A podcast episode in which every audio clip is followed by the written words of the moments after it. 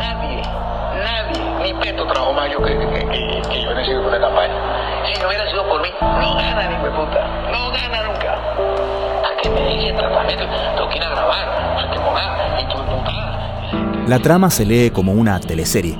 Una rencilla personal que parte con la acusación de robo a una niñera por parte de su empleadora y que escala hasta convertirse en una trama mayor.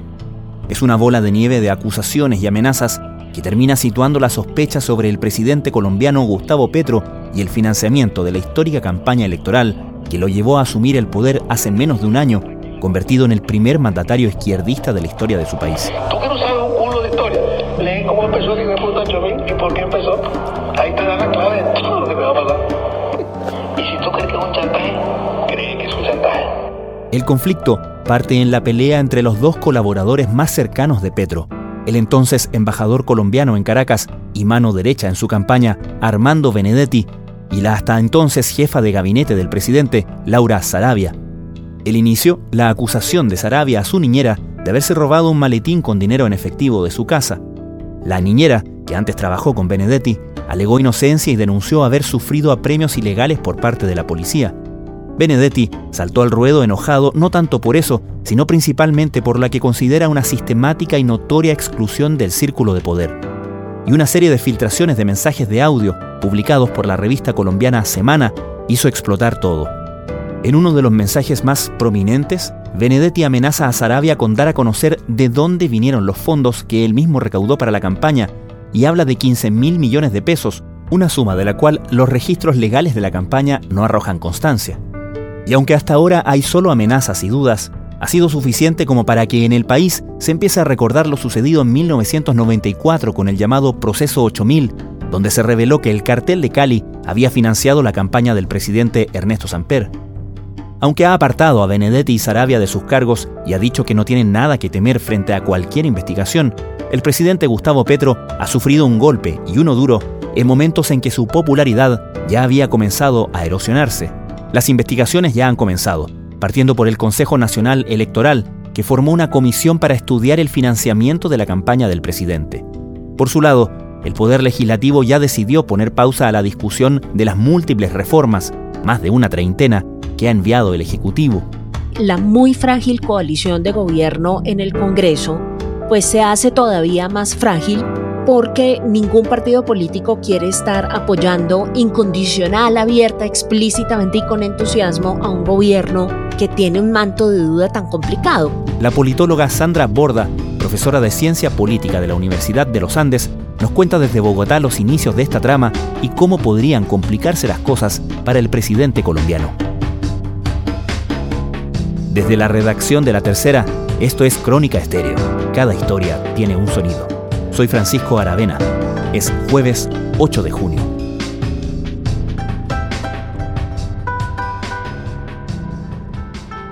Digamos que hay un punto de origen, por lo menos a nivel público, que es el descubrimiento de que la secretaria, la jefe de gabinete del Palacio Presidencial, Laura Sarabia, tiene una niñera y acusa ella a la niñera de haberse robado un maletín con dólares adentro que estaba en, su casa.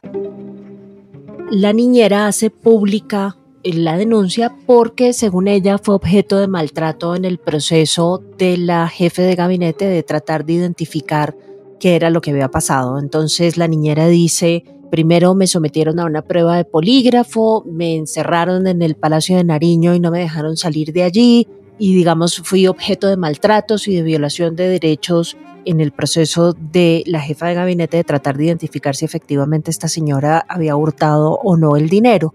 Y lo que empieza a pasar desde allí es que empezamos a conocer a través de filtraciones que se hacen a los medios de comunicación detalles adicionales de lo que había sucedido. Uno, nos enteramos entonces que la niñera era o había sido también niñera de Armando Benedetti, tal vez la persona más cercana al presidente Petro durante la campaña presidencial y hoy embajador de Colombia o ex embajador de Colombia, ya no es.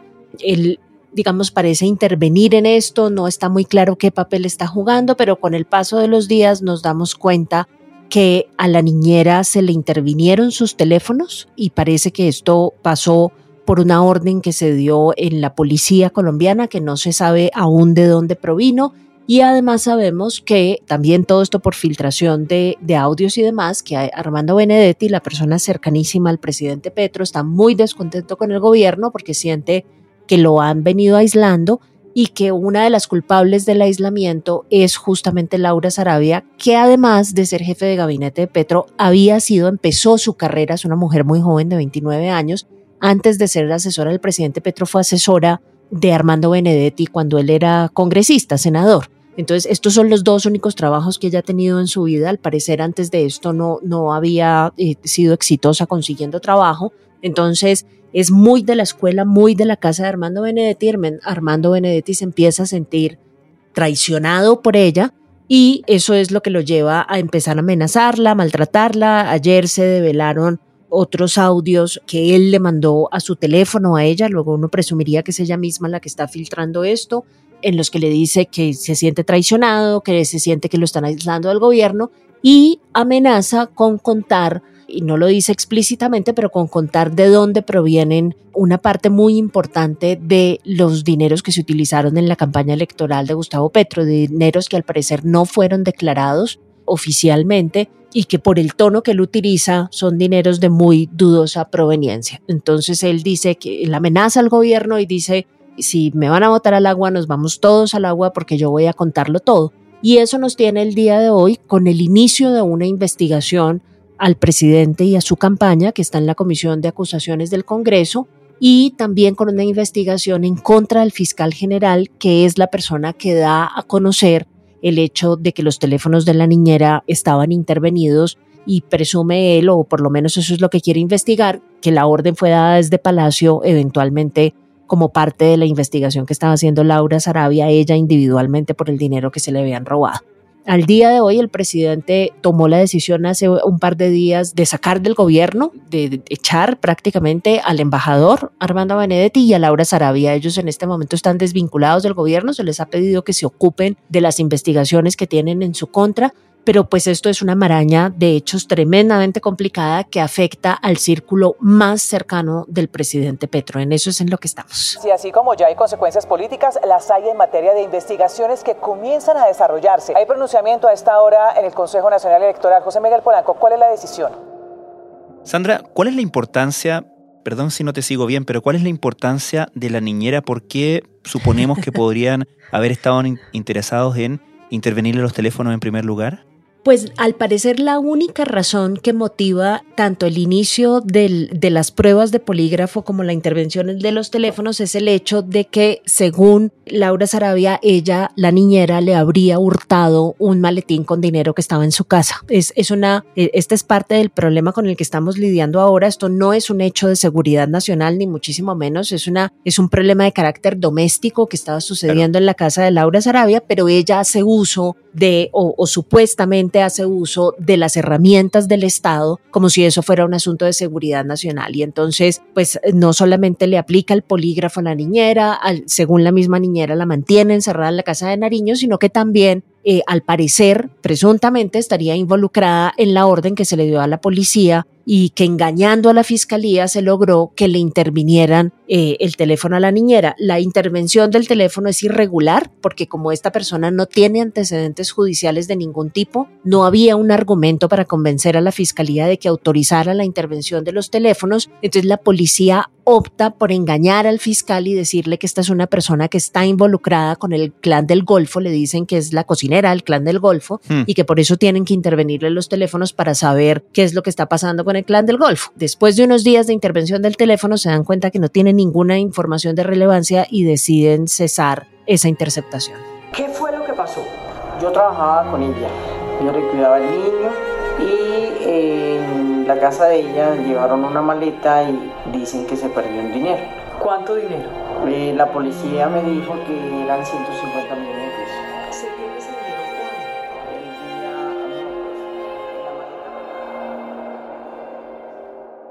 ¿Y cómo pasamos de las escuchas del teléfono de la niñera a la filtración de grabaciones?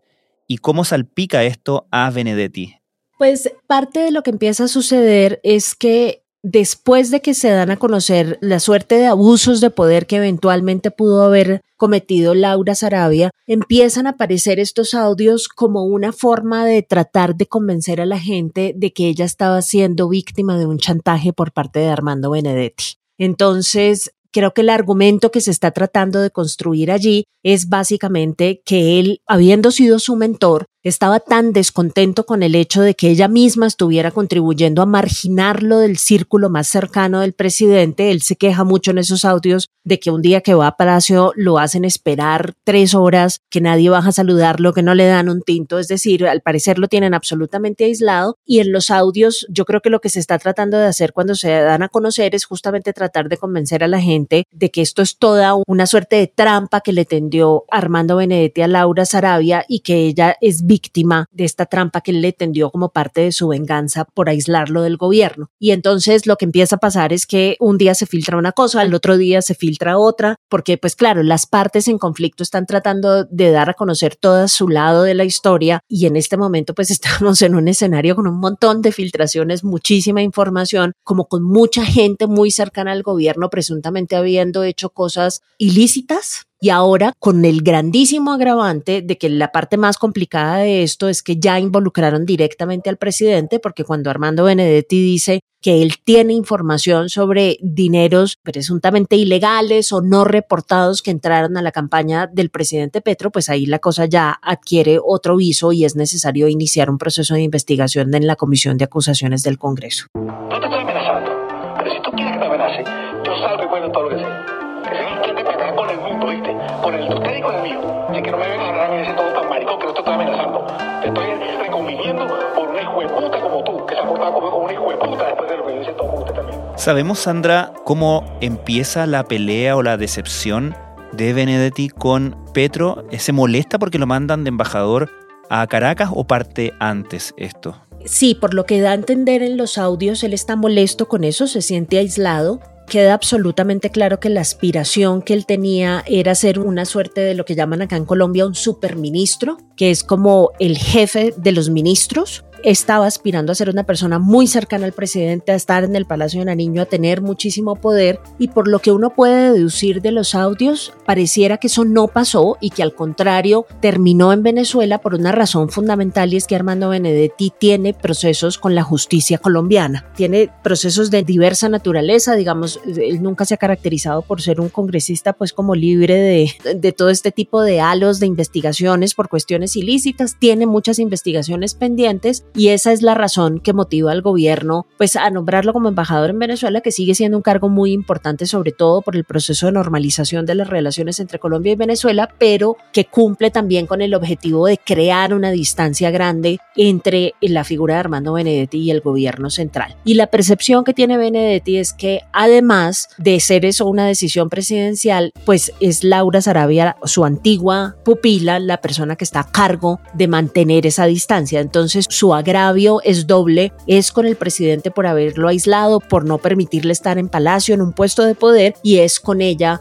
por traicionarlo. Él le repite en múltiples ocasiones que ella no estaría donde está si no hubiese sido por él. El resultado es justamente, digamos, una cosa lleva a la otra y entre una declaración y la otra, básicamente lo que se da uno cuenta es que los agravios de Benedetti venían desde el momento mismo en el que inició el gobierno y él fue nombrado embajador. Ahora sí, Néstor, esta es quizá una de las situaciones más difíciles para el presidente porque se le está creciendo la bola de nieve. Yo no le puedo decir esta entrevista cuándo la dio el embajador Benedetti, pero tiene que ser muy reciente porque habla de los audios publicados anoche por la revista Semana, pero también del episodio de Chuzadas y de la salida del gobierno, particularmente de su salida y de la de Laura Sarabia.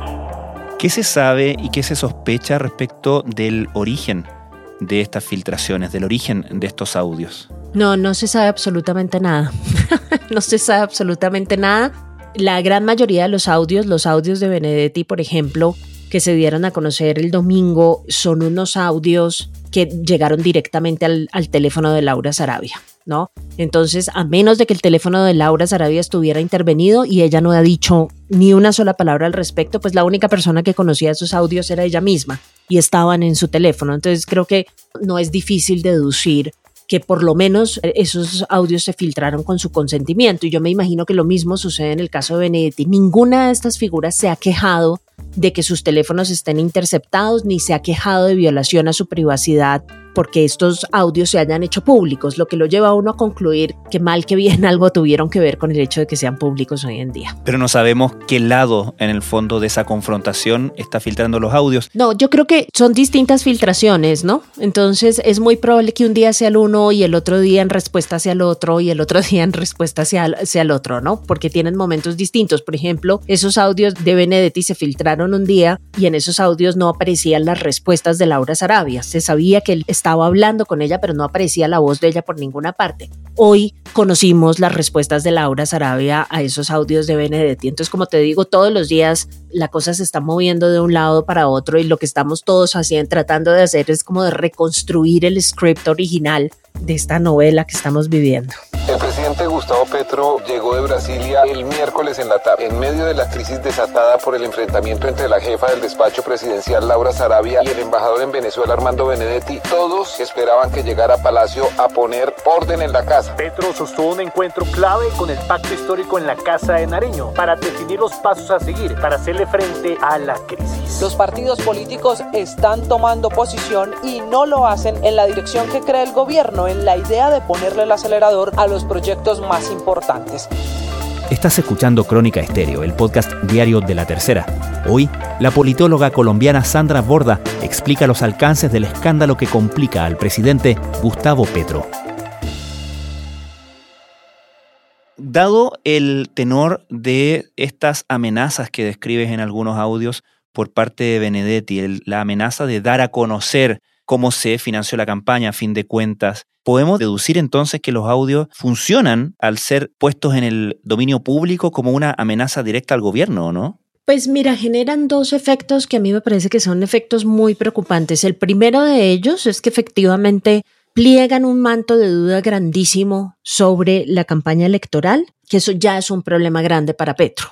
Y sobre todo si el que pliega el manto de duda es la persona más cercana al candidato presidencial, digamos, es que era su mano derecha, viajaron a todas partes juntos, era la persona en una muy buena parte encargada de la recolección de fondos y demás. Entonces esto, esto no es de oídas, esto es el directo protagonista el que está tendiendo este manto de duda y eso afecta tremendamente la legitimidad del gobierno. En Colombia, la polémica protagonizada por el círculo más cercano al presidente Petro se agrava. La publicación de unos audios que siembran dudas sobre la financiación de la campaña electoral han provocado que el organismo electoral cite a declarar a los involucrados. Y creo que tiene otro efecto adicional y es que la muy frágil coalición de gobierno en el Congreso pues se hace todavía más frágil porque ningún partido político quiere estar apoyando incondicional, abierta, explícitamente y con entusiasmo a un gobierno que tiene un manto de duda tan complicado, que no solamente es el manto de duda de lo que pasó durante la campaña, sino es este marasmo de declaraciones y de chismes que le dan a todo el mundo la sensación de que nadie está en control de esto. Si esto hubiera sido una cosa que pasara en el tercer, en el cuarto nivel de gobierno, vaya y venga, se supera, pero es el círculo más cercano del presidente el que está enfrascado en esta puja de poder terrible y el presidente parece estar en medio de esto sin poder hacer mucho. El día que se dieron a, conocer las, las primeras acusaciones en contra de Laura Sarabia, tuvo un silencio larguísimo, que es un silencio al que no estamos acostumbrados porque el presidente tuitea casi que sistemáticamente todos los días a toda hora. Entonces creo que esto le ha creado muchos problemas de gobernabilidad al gobierno. Eh, la gente de los partidos tradicionales ya está empezando a decir que hay que parar la discusión de las reformas que tiene el gobierno sobre la mesa. Vamos a entrar en periodo de receso en el Congreso en muy pocos días, en menos de un par de semanas. Y eso básicamente quiere decir que la agenda sustancial del gobierno, lo que prometió en materia de cambios y de reformas, se va a retrasar por cuenta de este escándalo. La que fuera mano derecha del presidente Laura Sarabia y el ex embajador de Colombia en Caracas, Armando Benedetti, tendrán que testificar la próxima semana ante el Consejo Nacional Electoral por una conversación entre ambos filtrada en donde el ex diplomático amenaza con sacar a la luz trapos sucios sobre la financiación de la campaña de Gustavo Petro.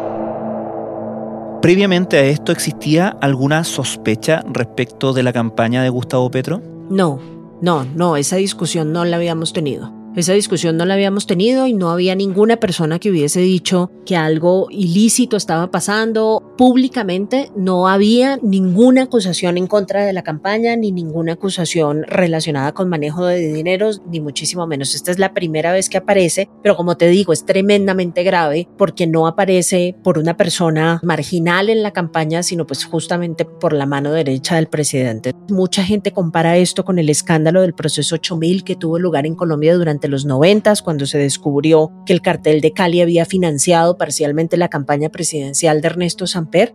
En ese momento lo que empezó a pasar era que había cuentos en ciertos, como en círculos lejanos al presidente y los círculos se fueron cerrando hasta que todos supimos que hasta incluso la, el gerente de la campaña estaba enterado de estas contribuciones. Entonces lo que se teme es que esto sea una suerte de repetición de ese proceso 8000 y volvamos a terminar en un escenario con un presidente tremendamente cuestionado por el dinero que haya utilizado durante su campaña presidencial y consecuentemente sea un presidente con muy pocas, con muy poco margen de acción de aquí en adelante. Hace 20 años, un gobierno, el de Ernesto Samper, se mantuvo en el poder en medio del peor escándalo de narcocorrupción de la historia reciente de Colombia, el ingreso de plata del cartel de Cali a la campaña del entonces presidente. Tenemos lo que el país conoció como los narcocassettes, para que hagamos memoria.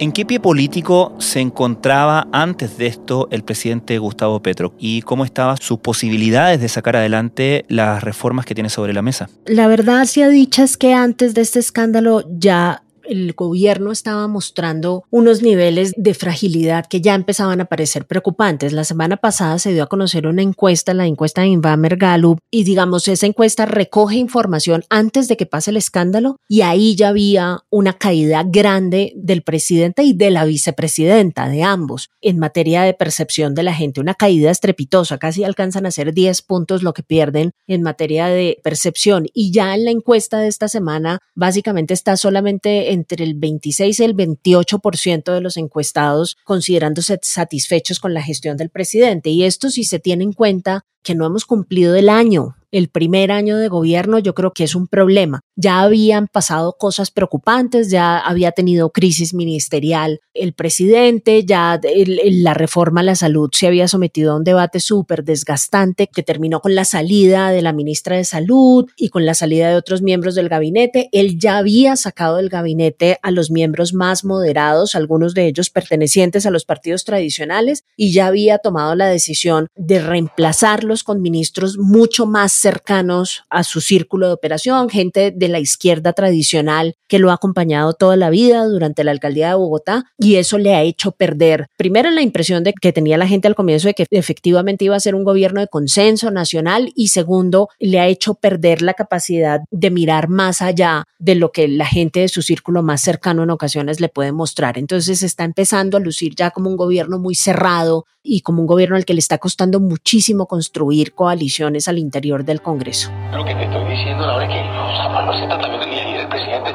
no, es que tengo afán. O sea, en América yo hice 100 reuniones, yo hice 15 millones de pesos, es más, por mí no ganan. Entonces uno, así sea de hipócrita, uno va a decir a la gente, pero el tratamiento que tú y el presidente me no marica. ¿Qué ha dicho Armando Benedetti después de que se empiezan a conocer los audios? ¿Ha explicado su sus palabras que se conocen en estos, en estos audios ha fundamentado de dónde vienen mm. estas amenazas y estos, estos millones de pesos de los que habla en alguno de estos audios? Ha escrito un par de tweets, hasta donde tengo entendido todavía no ha dado entrevistas después de, los, de las revelaciones de los audios.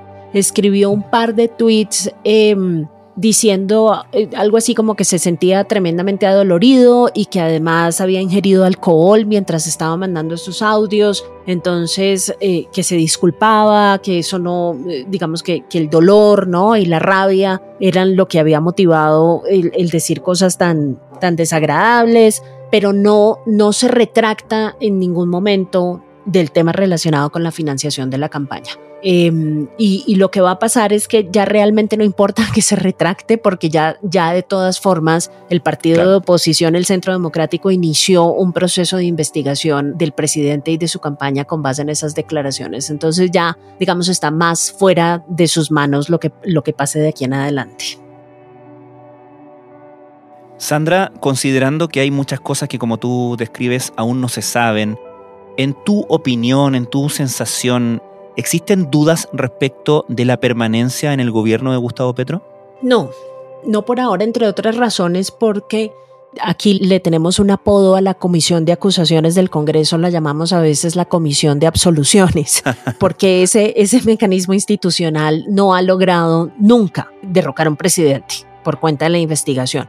Ahora, digamos, las personas que están en la comisión de acusaciones hacen, por su pertenencia a sus partidos políticos, le hacen un poco difícil la vida al presidente porque ahí hay partidos de oposición y hay partidos de la coalición que ya no son de la coalición y bueno, eso, eso puede ser un poco problemático, pero por ahora yo diría que todavía estamos muy lejos de ese escenario. Claro, hay que ver cómo evoluciona la investigación, hay que ver cómo evoluciona la formación de la alianza política que construya el, gobierno al interior del Congreso justamente para tratar de poner a la comisión de acusaciones de su lado. Esto no es solamente un proceso jurídico, es también un proceso político. Así que yo creo que sería demasiado pronto para decir que el presidente se está tambaleando, ni muchísimo menos. Yo creo que para eso todavía falta mucho.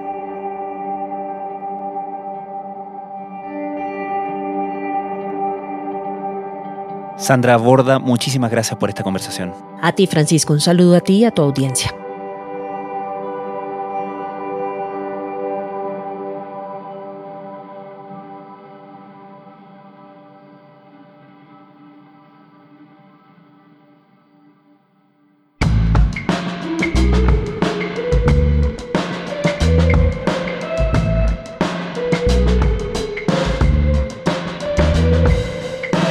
Crónica Estéreo es un podcast original de La Tercera.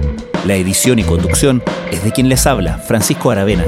El diseño y postproducción de sonido son de Michel Poblete. Nuestro tema principal es Say Again de Citadel. Escucha todos nuestros episodios en Spotify o en tu plataforma favorita de podcast y en latercera.com. Nos encontramos mañana en una nueva entrega de Crónica Estéreo. Cada historia tiene un sonido el podcast diario de la tercera.